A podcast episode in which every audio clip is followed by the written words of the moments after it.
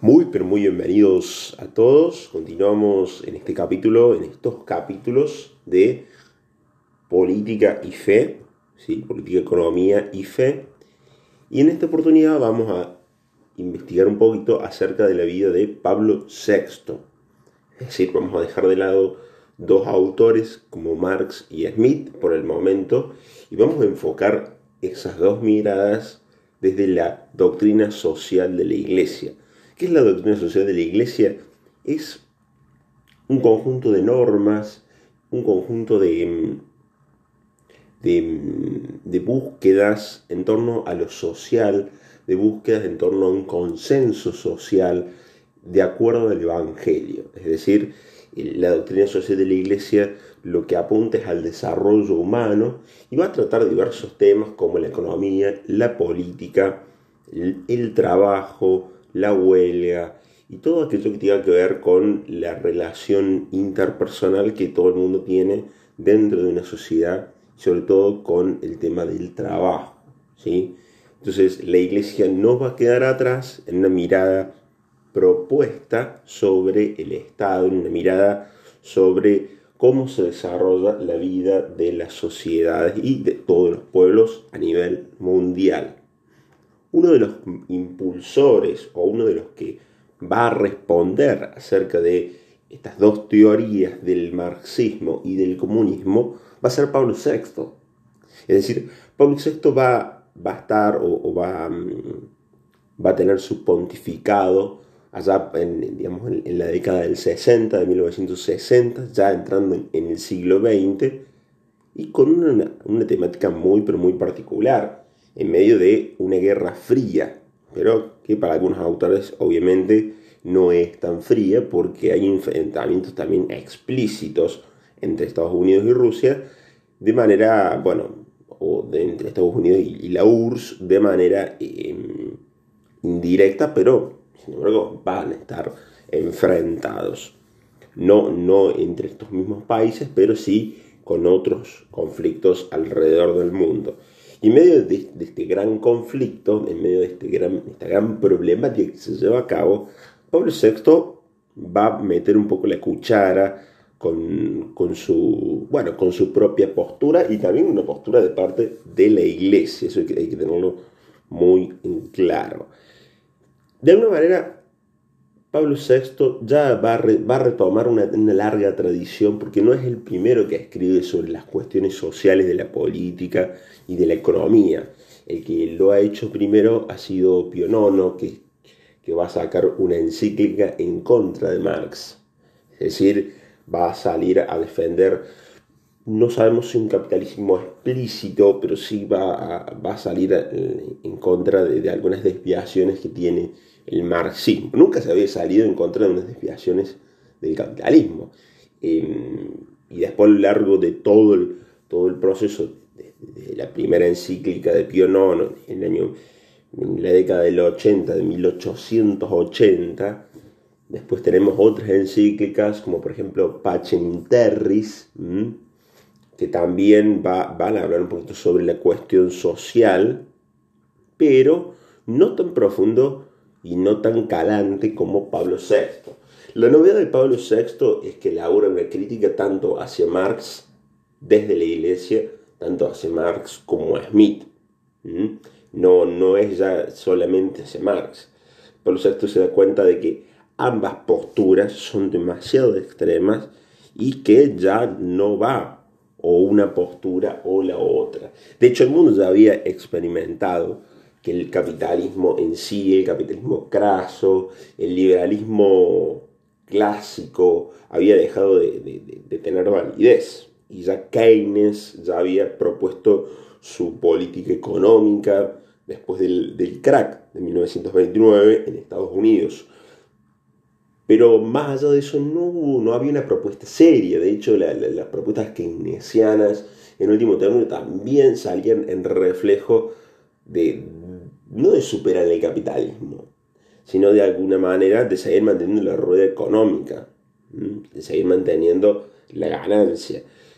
Hay una intervención del Estado, e, evidentemente, en, la propuesta keynesiana, el Estado interviene, pero no interviene con el fin de, de dar nuevas oportunidades a aquellos que no la tienen, sino que interviene con la finalidad de mantener la rueda económica.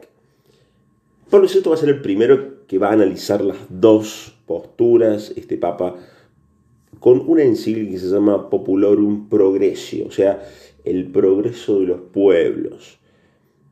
Y esa va a ser la temática central de lo que vamos a ver hoy. ¿sí? ¿Qué piensa la Iglesia sobre estas dos posturas tan antagónicas que se han desarrollado a lo largo del tiempo? Vale la aclaración, voy a hacer un paréntesis con esto, que en el tiempo en el que termina de desarrollar esto, ya la, doctrina social de la Iglesia ya existía y de alguna manera em, haciendo una, un, repaso histórico de nuestro país, en los años 1945, ¿sí? en la década del 45 y en adelante, un general llamado Juan Domingo Perón va a explicar mucho de la doctrina social de la Iglesia en su doctrina. ¿no? Eso hay que dejarlo un poquito en claro.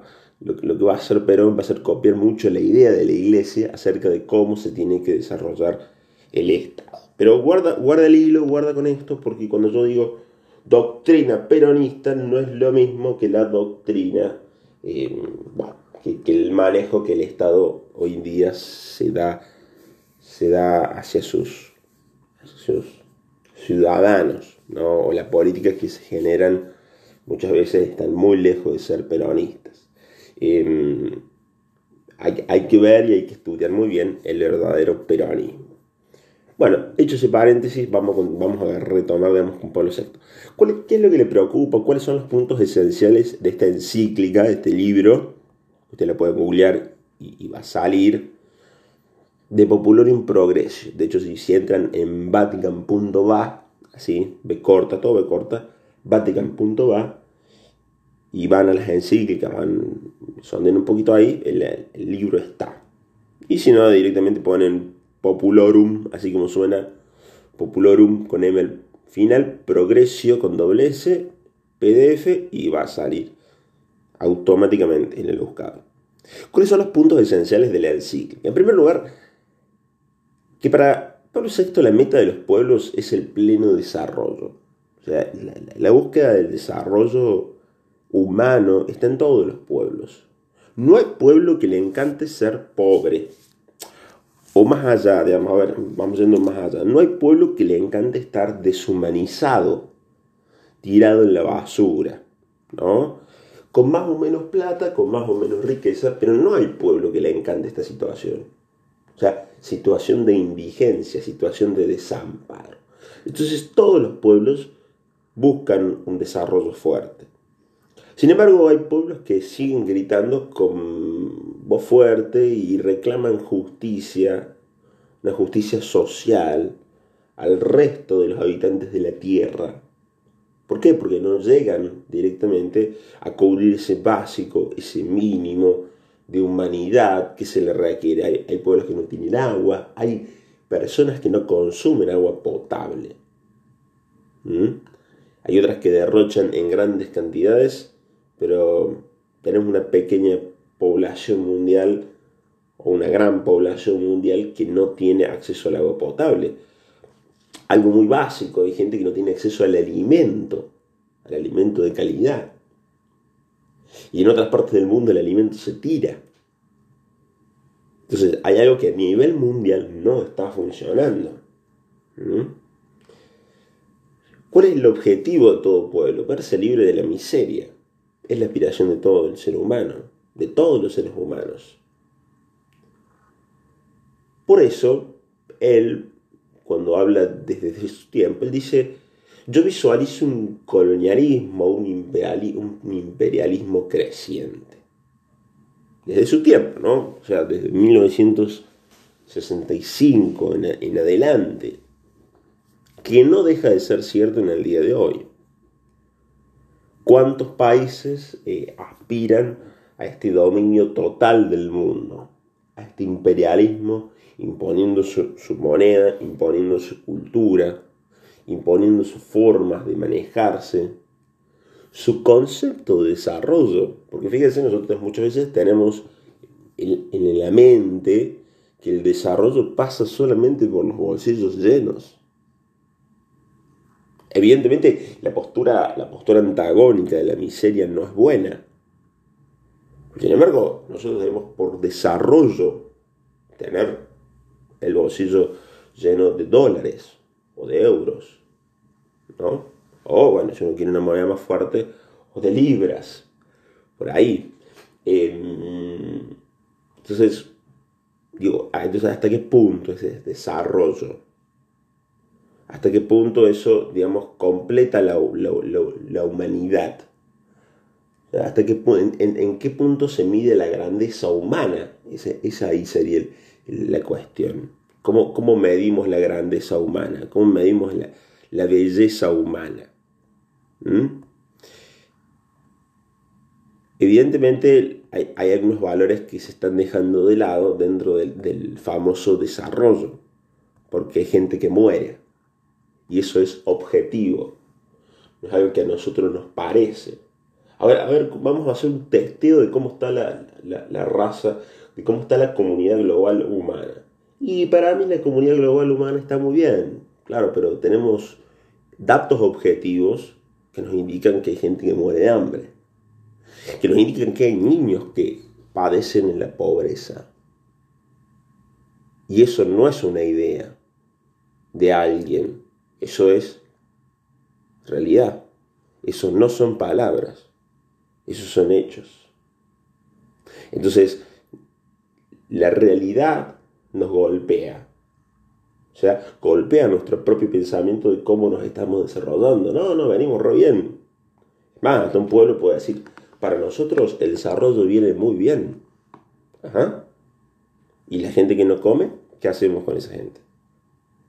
Y la gente que, prácticamente es, es, usada como esclavo, ¿qué hacemos con ese dato? No, no, no, para mí no es así. Bueno, claro, obviamente. Eh, si ya negamos los hechos de la realidad, eh, ya estaríamos en una postura necia, ¿no? Pero sin embargo, la realidad nos dicta que no hay un desarrollo completo. Entonces, evidentemente hay ciertos países que van como copando las diferentes economías, van ganando riqueza y así como de manera individual van copando las diferentes economías y van obstaculizando y poniendo eh, cada vez más difícil el camino a aquellos que quieren salir de la pobreza. Muchas veces, va a decir Pablo VI, aumenta una economía de dominación y, genera desequilibrios. Es decir, un pueblo más chico se le hace casi imposible salir del estado de, pobreza. Fíjense, fíjense, el fenómeno que se está dando de, de las migraciones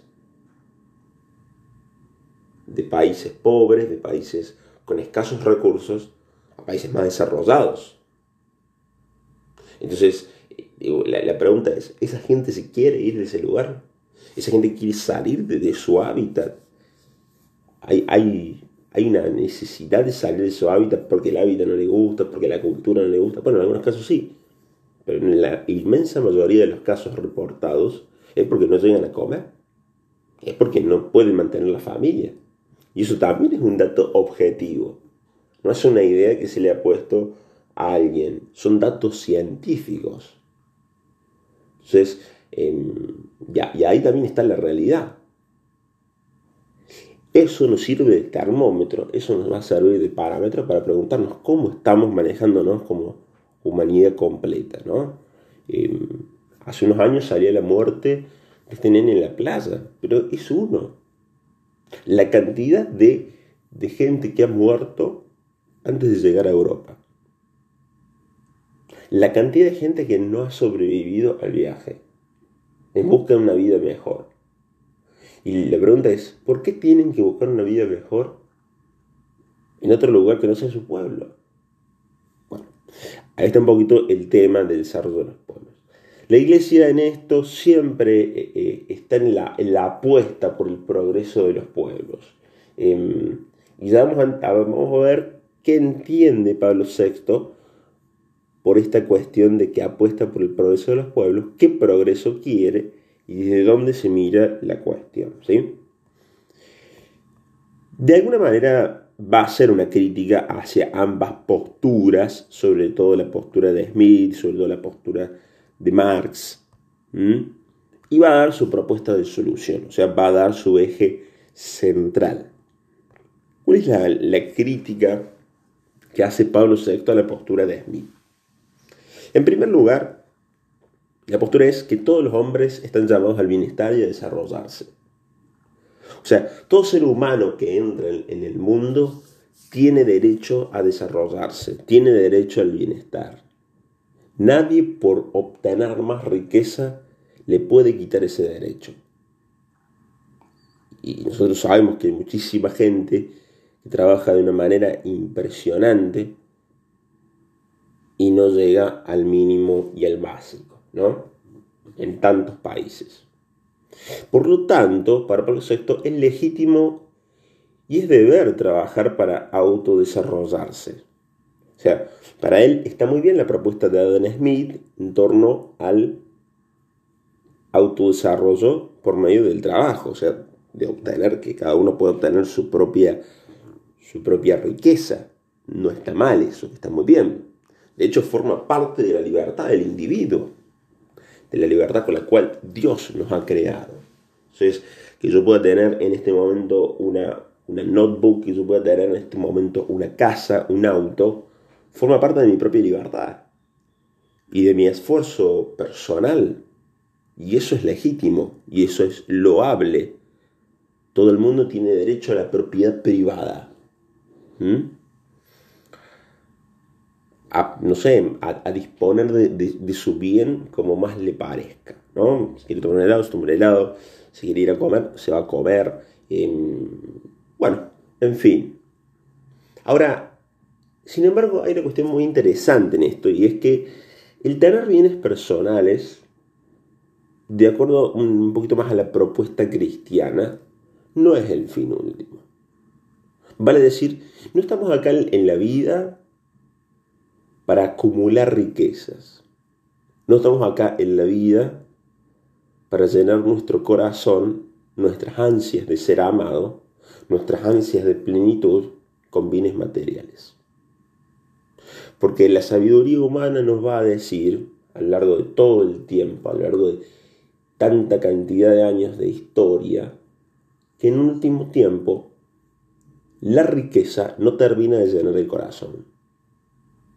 Y eso no es una idea de Pablo VI, eso no es una idea de la iglesia, eso es una afirmación sacada de numerosas vidas, de numerosas historias de vida que dan crédito de que la riqueza no los ha completado, que la riqueza no los ha llenado, que no, no ha satisfacido, no ha satisfecho, perdón, el corazón.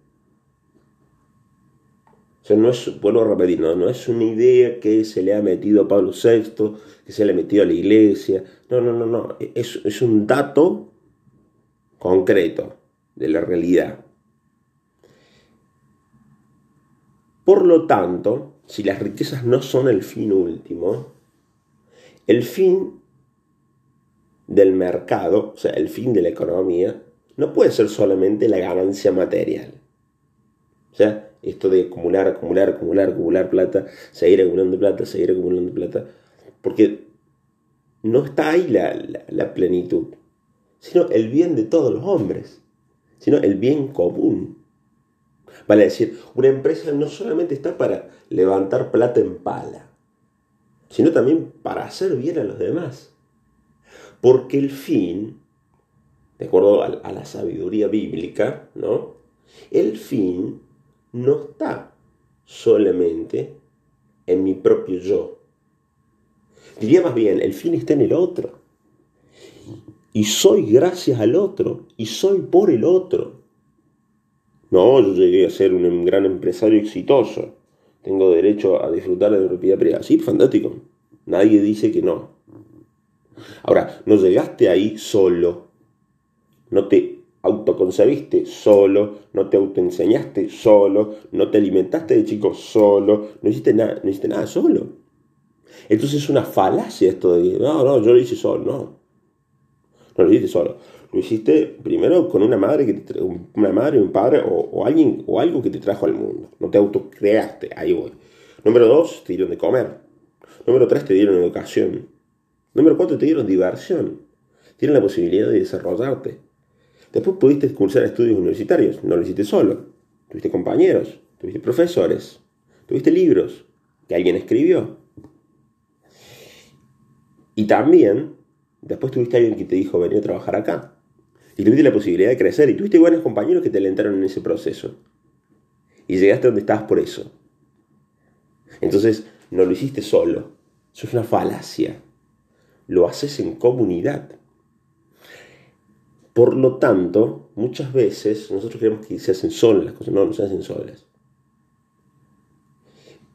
En una sabiduría bíblica, nuestra felicidad no está en la propia acumulación, en el egoísmo autocentrado, sino en la capacidad de darnos hacia lo demás, de hacer el movimiento extasiático, si cabe el término, de Dios, que es el movimiento de éxtasis, el movimiento de salida, eso significa la palabra éxtasis, es un movimiento de salida hacia los demás. Ahí está la verdadera felicidad.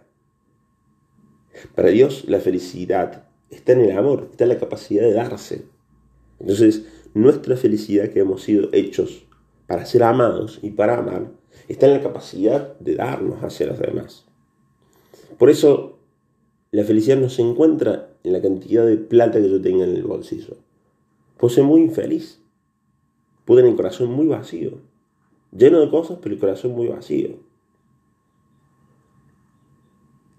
De esta manera, la economía no puede estar centrada en unos cuantos, sino que tiene que estar al servicio del hombre, porque el fin no es la economía en sí misma, sino que el fin es el hombre, es el ser humano.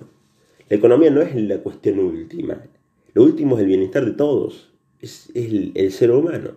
Entonces la economía termina siendo un medio, no un fin un medio para que todo el mundo se pueda desarrollar, para que todo el mundo tenga la posibilidad en su libertad de desarrollarse, de tener su casa, de trabajar, de poder comer, de poder disponer de su propiedad privada como más le plazca. Ahora, no es una herramienta, el, ser humano no es una herramienta para la economía. En muchos casos parece que sí, ¿no?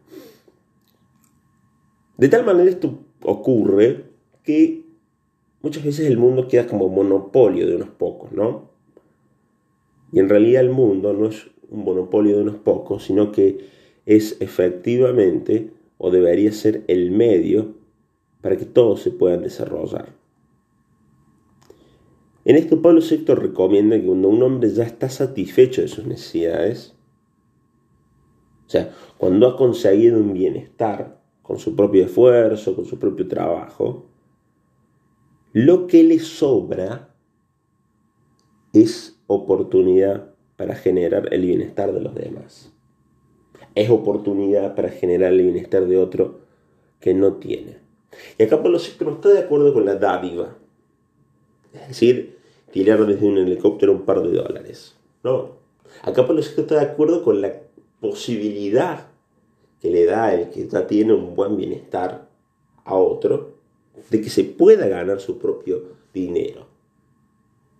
Pero acá estamos hablando de que muchas veces a nivel mundial no está ni la posibilidad de que otro pueda tener una buena vida. No estamos hablando de tirar plata. Estamos hablando de generar empleo de calidad.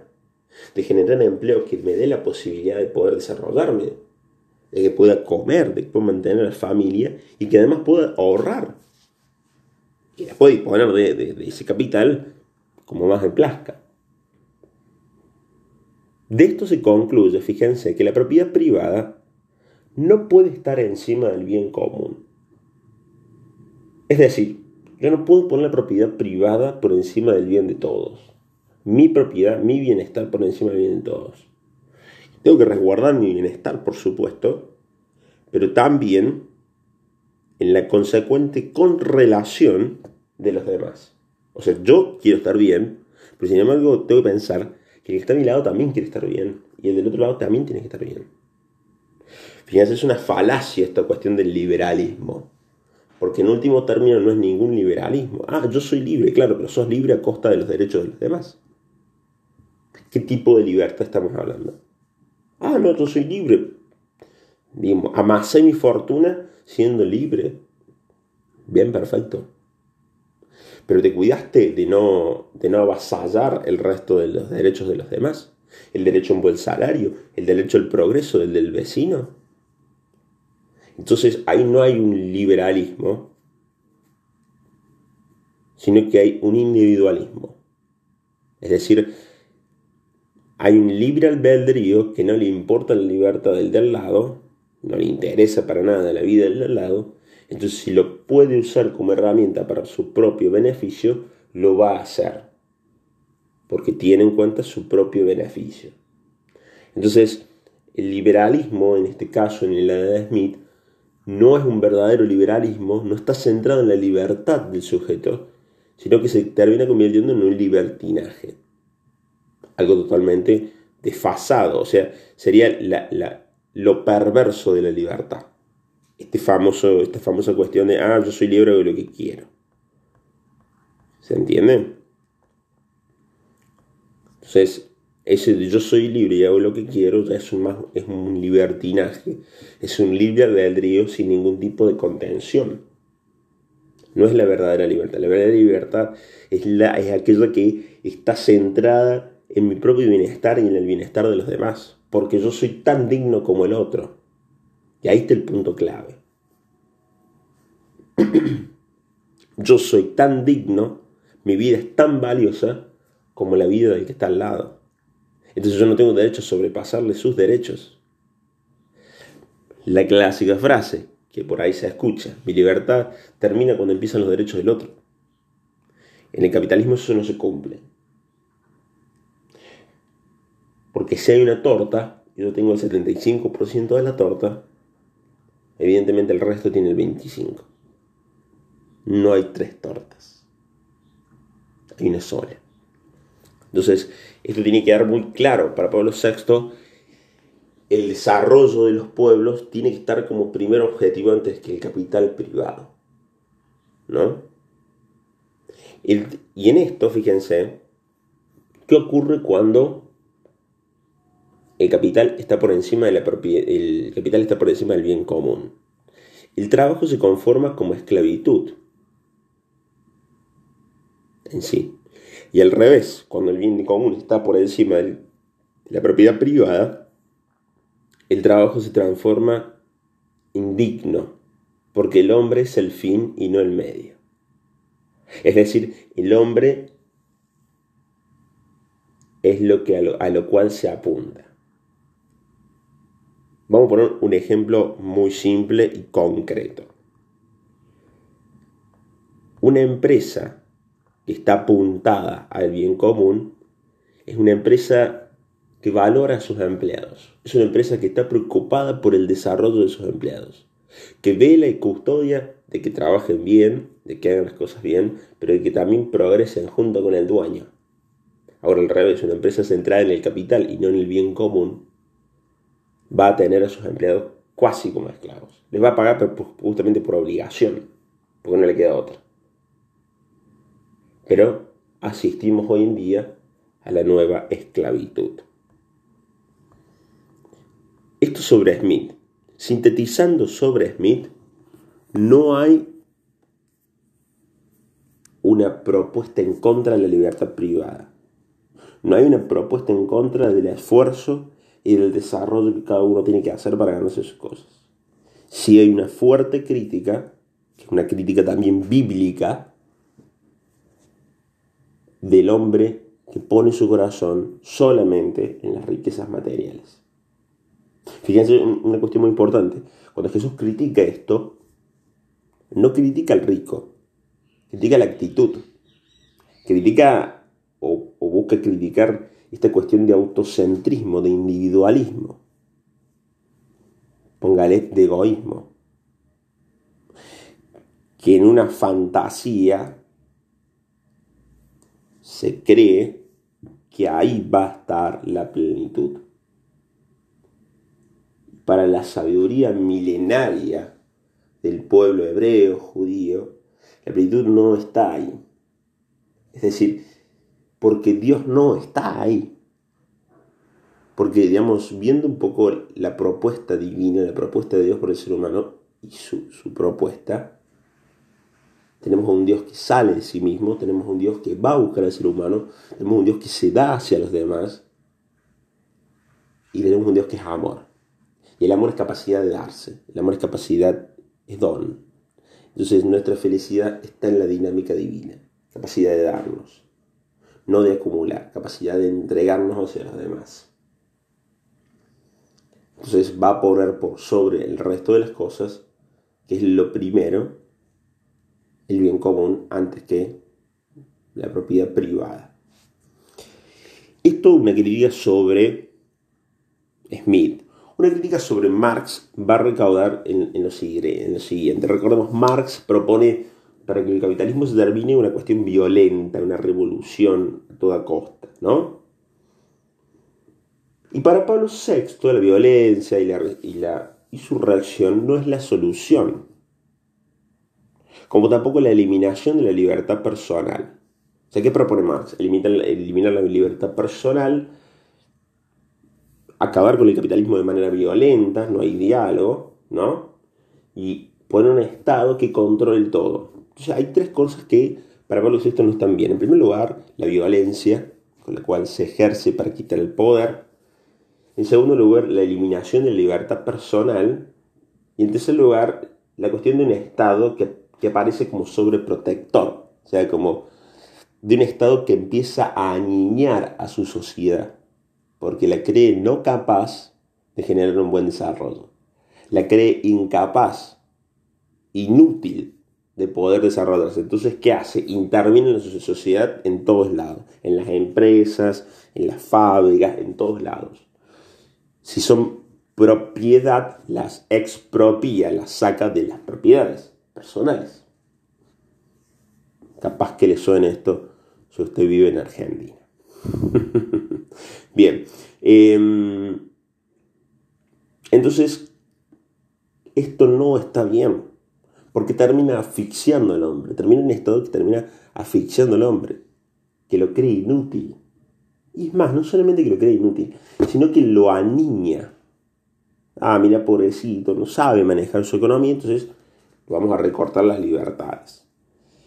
Lamentablemente esto solamente engendra violencia o malestar en la sociedad.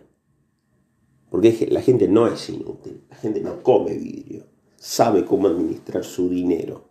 Entonces que alguien venga y le administre el dinero es medio complicado. Ahora, la crítica que hace Marx es muy buena. Por cierto está de acuerdo con la crítica marxista con esta cuestión de este falso liberalismo. ¿Por qué decimos falso liberalismo? Porque en último término no hay una competencia de iguales, ¿no? Cuando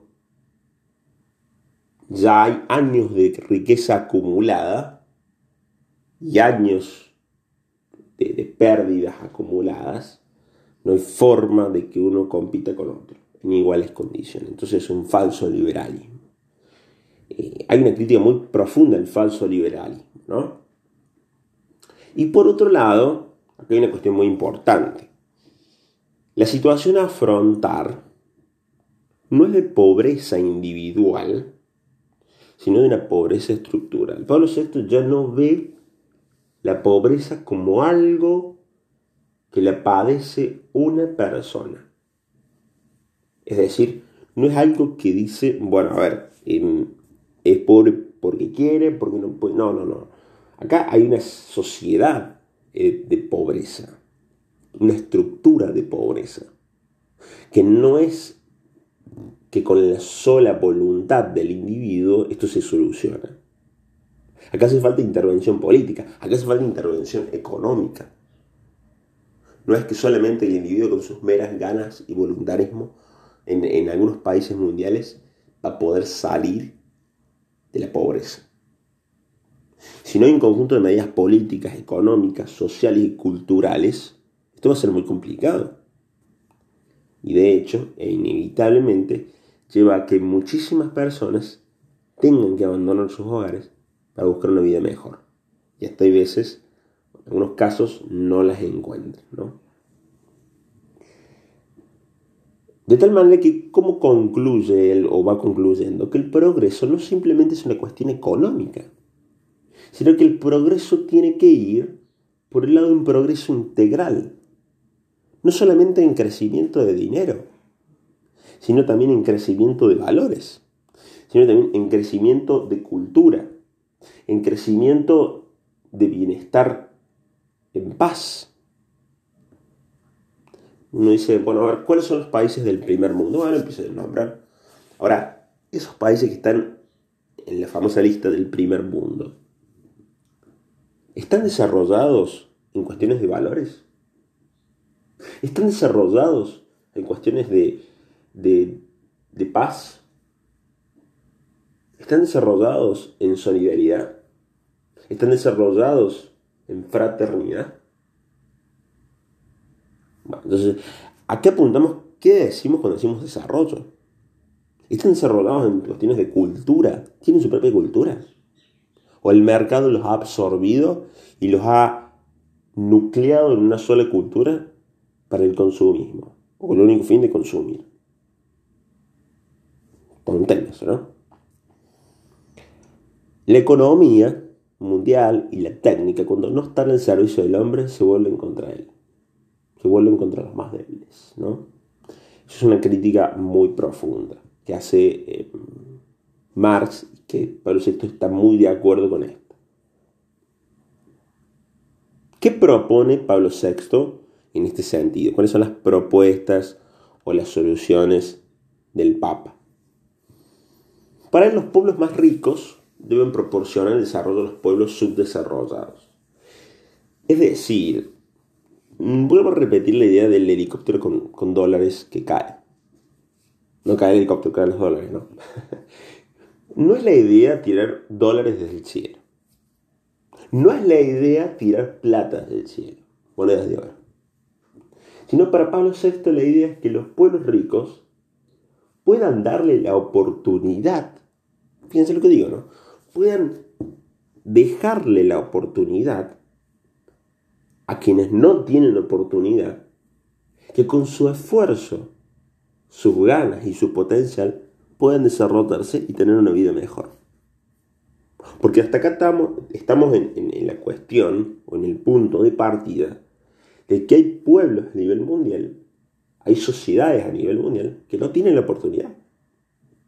Entonces, allí aquellos que poseen más capital deberían tener la capacidad de decir, bueno, nuestro capital no es solamente nuestro, sino que también es algo que la, vida me dio, es algo que Dios me dio, es algo que mis hermanos me dieron y me ayudaron a llegar hasta acá.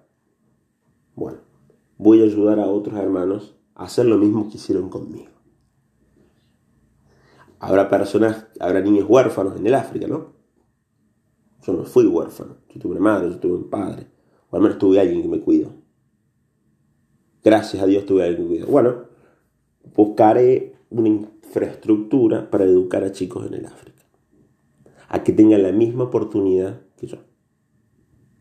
Yo tuve una buena universidad. Bueno, buscaré la manera de que otra gente pueda acceder a la universidad. Es decir, buscaré la manera en que otra gente pueda acceder al campo de juego, ¿no? Pueda tener unos buenos botines para jugar al fútbol. Porque hay gente que directamente no accede ni, a la cancha, ¿no? Entonces, fíjense, la ley del libre comercio, que en realidad no es libre, vuelvo a repetir eso, es una farsa eso, desarticula el valor que tiene la dignidad personal. Y de esta manera no puede seguir regiendo las relaciones económicas internacionales. ¿Qué quiere decir con esto? Que este falso liberalismo lleva a destruir la dignidad de muchas personas y lleva a destruir la vida de muchas personas. Eso hay que tenerlo en cuenta. Ahora, no se trata tampoco de, abolir el libre comercio. sea, no, se trata de, eliminar las libertades individuales y la capacidad que cada uno tiene de desarrollarse, sino que hay que orientarlo con límites de justicia, o sea, justicia en el sentido de que todo el mundo tiene derecho a acceder, o todo el mundo tiene, sí, tiene derecho a acceder a una oportunidad para desarrollarse, con límites de justicia y de solidaridad, poniendo al hombre como fin. O sea, poniendo al hombre y no a la economía como fin. Porque cuando la economía se pone como fin, se termina endiosando, ¿no? Se termina transformando en un nuevo Dios. Y el Dios pasa a ser el dólar, los sacerdotes, los bancarios y los templos, los nuevos bancos. Se transforma en un ídolo, un ídolo que exige sangre, es decir, que genera sangre para vivir. Por eso la economía para Pablo VI, resguardando las, las libertades individuales, tiene que estar en función del progreso social y la promoción humana, no en función del capital. El objetivo es que todo el mundo progrese, el objetivo es que todo el mundo pueda comer. Y termina de, esta manera, ¿no?